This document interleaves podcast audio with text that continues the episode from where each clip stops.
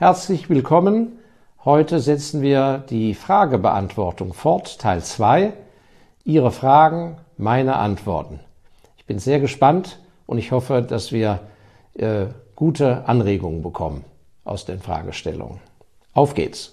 Eine Reaktion auf das Video äh, zwölf Punkte für das ideale Business. Äh, wer das Video nicht gesehen hat, möchte das vielleicht nochmal anschauen. Da habe ich von Richard Russell äh, zwölf Punkte, die er 1970 entwickelt hat. Ähm, zwölf Punkte, wie ein ideales Business an sich auszusehen hat, hat er wunderbar aufgeführt und das habe ich Ihnen in diesem YouTube-Beitrag rübergebracht. Und dazu gibt es jetzt eine Frage, zwölf Punkte für das ideale Business. Bei den brauchbaren Produkten fallen mir sofort ein Coca-Cola. Wer braucht Coca-Cola? Wer braucht das genau? Red Bull, Computerspiele. Es gibt noch viele andere Produkte, die wirklich keiner braucht. Rolex, Mode generell. Ich denke, alles, was sich verkaufen lässt, auch wenn sich der Preis am Ende aus 10% Produkt und 90% Marketing zusammensetzt, ist gerechtfertigt und kann besonders erfolgreich sein. Da irrt der Herr aus den 70er Jahren, also der Herr Rassel. Das mag damals so gewesen sein, weil der Überfluss noch nicht alle betroffen hat. Ja, da liegt vielleicht ein Missverständnis vor. Also es wurde in diesem Video gesagt, dass es sehr wichtig ist, zu investieren in Firmen oder ein ideales Business, äh, das einfach wirklich nützliche Produkte, die die Menschen wirklich brauchen, hergestellt wird. Die Frage ist eben, wie interpretiert man das nützlich und brauchbar? Und ich glaube, der Ansatz ist nicht so sehr, äh, was braucht der Mensch zum Überleben, weil wenn es darum geht, dann müssten ja die besten Investments seit Jahrzehnten sein, die Hersteller von Mehl. Denn ohne Mehl würden wir alle verhungern am Ende des Tages, mehr oder minder. Oder die Hersteller von äh, Sojabohnen und so weiter. Und genau, es zeigt sich ja, genau diese Investments sind häufig gar nicht die allerbesten Investments gewesen für uns Kapitalanleger. Also worum es geht, ist, die, wenn Sie sich selbstständig machen wollen und, oder, oder Spielraum haben bei der Expansion oder wenn Sie entscheiden müssen, investiere ich in die Aktie oder in die Aktie, zu überprüfen, hat die Gesellschaft oder hat dieses Produktmix oder das Produkt oder die Dienstleistung, ist die in unserer heutigen Zeit und in den nächsten Jahren wirklich mit, den, mit der Einstellung, mit dem Zeitgeist und mit, den, mit der Bedürfnislage der Menschen, ist die da tief, ist das da tief verankert? Oder ist es nur sozusagen eine Tageslaune? Also ich habe allerschlechteste Erfahrungen gemacht, zum Beispiel mit Produkten, die wie eine Bombe einschlugen.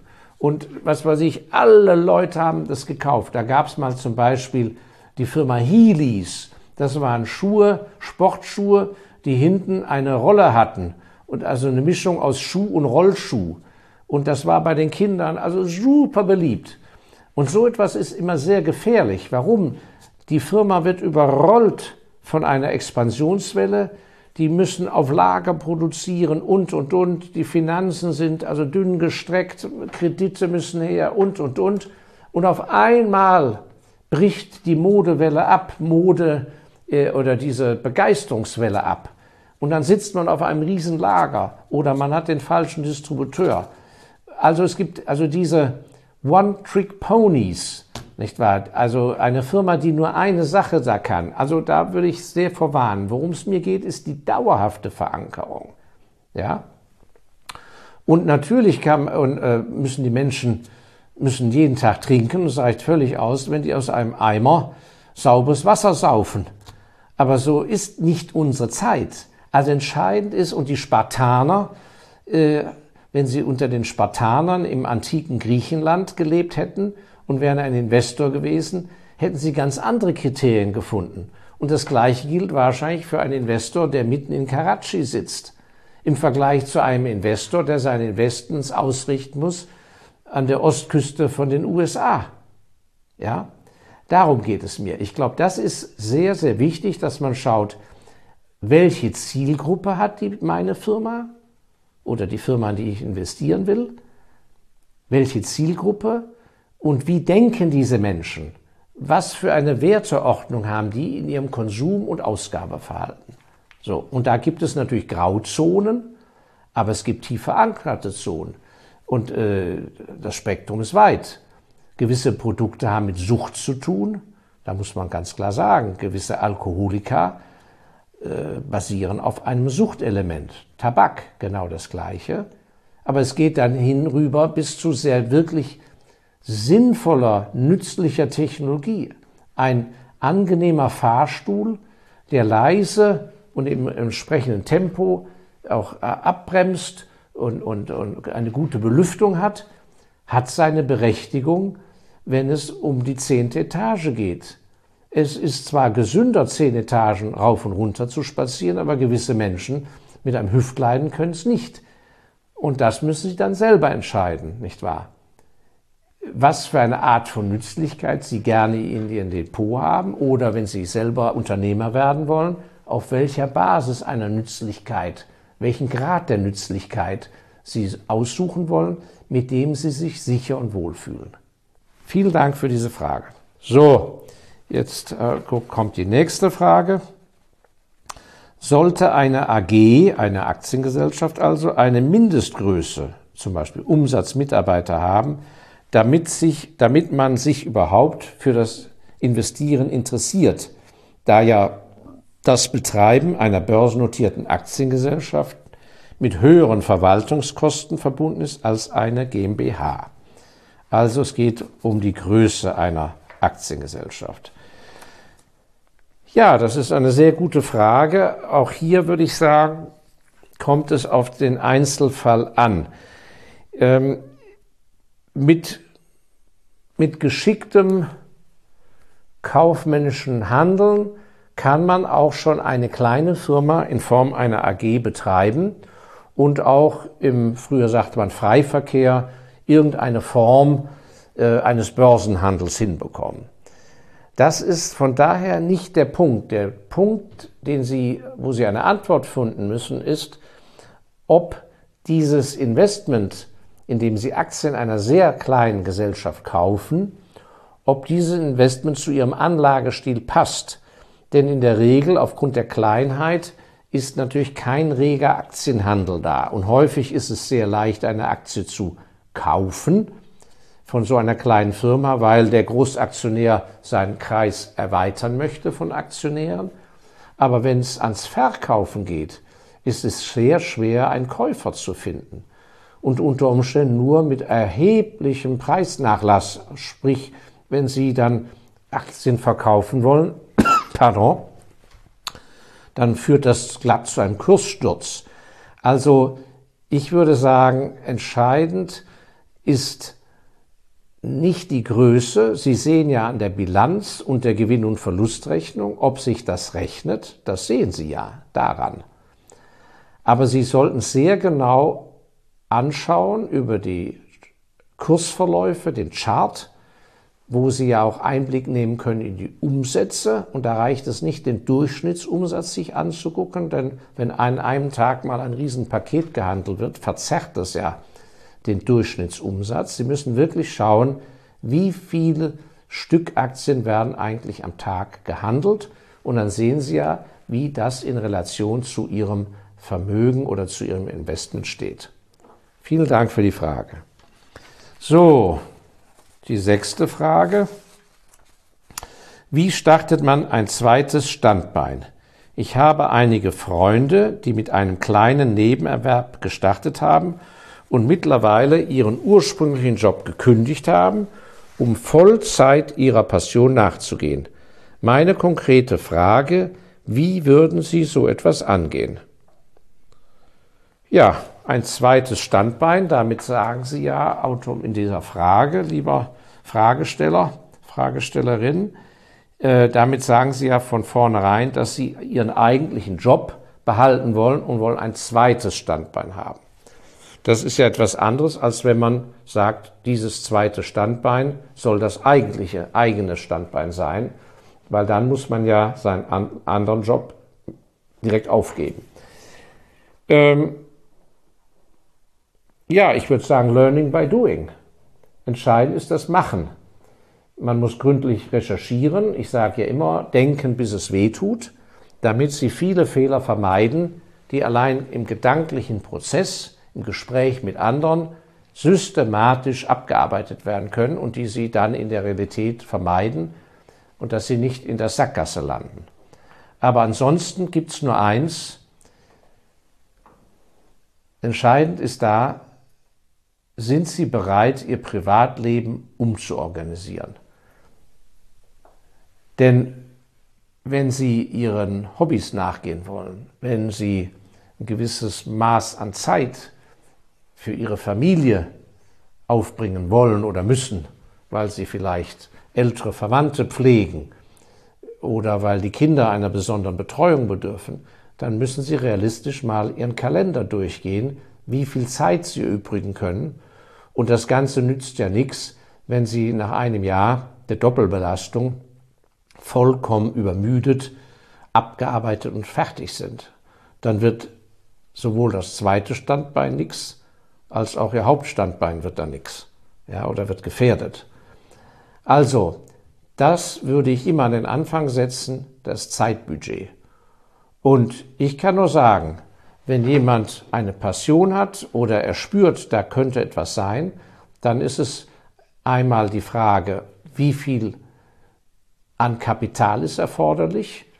Manche Businesses kann man ohne Kapital, nur mit Zeiteinsatz starten, andere mit Kapital. Also wie viel Kapital steht realistisch zur Verfügung, was kann man damit stemmen und dann ist entscheidend der Zeitfaktor. Ja, der Zeitfaktor. So, und wenn ein Mensch zum Beispiel sagen kann, okay, ähm, früher war das ja so, auch in der Bibel steht es ja, es gab nur einen Tag in der Woche, der ein Feiertag war. Ja, und sechs Tage war die Arbeitswoche, gibt es ja keinen Grund, wenn Sie de facto eine viereinhalb Tageswoche haben, weil der Freitag schon sehr früh Schluss gemacht wird bei Ihrer Beschäftigung, dann gibt es ja keinen Grund, warum Sie nicht anderthalb Tage, nämlich einen halben Freitag in den Abend rein und einen ganzen Samstag oder Sonntag, je nachdem, welcher Religion Sie angehören, dass Sie die investieren für Ihr zweites Standbein, ohne Ihr eigentliches Einkommen äh, zu gefährden. Also manche Sachen kann man nebenher starten, absolut. Dann ist eine Frage, welche Zeit geben Sie sich? Ja, oder aber, dass sie es realistisch einschätzen und sagen, okay, das ist einfach so nebenher mit anderthalb Tagen in der Woche nicht zu machen. Und dann ist es natürlich eine Frage auch ihrer persönlichen Konstitution.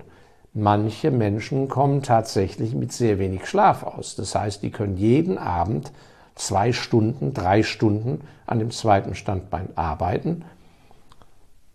Und andere können es eben nicht die sind dann einfach körperlich angeschlagen. Also die nüchterne Analyse ihrer gesundheitlichen und privaten Situation, ihres Kapitals und ihrer Vorstellung, das müssen sie übereinbringen. Und dann steht an sich und dann noch realistisch einschätzen, wenn sie vor die Wand fahren und dass sie umdrehen müssen und es anders machen müssen, dann steht ihrem Erfolg an sich nichts im Wege. Gut, ich glaube, wir machen noch eine weitere Frage, sonst wird das, äh, und dann machen wir Schluss, sonst wird das Video äh, zu lang und ich möchte Ihre Geduld nicht strapazieren. Ähm, ja, Frage 7 ist das.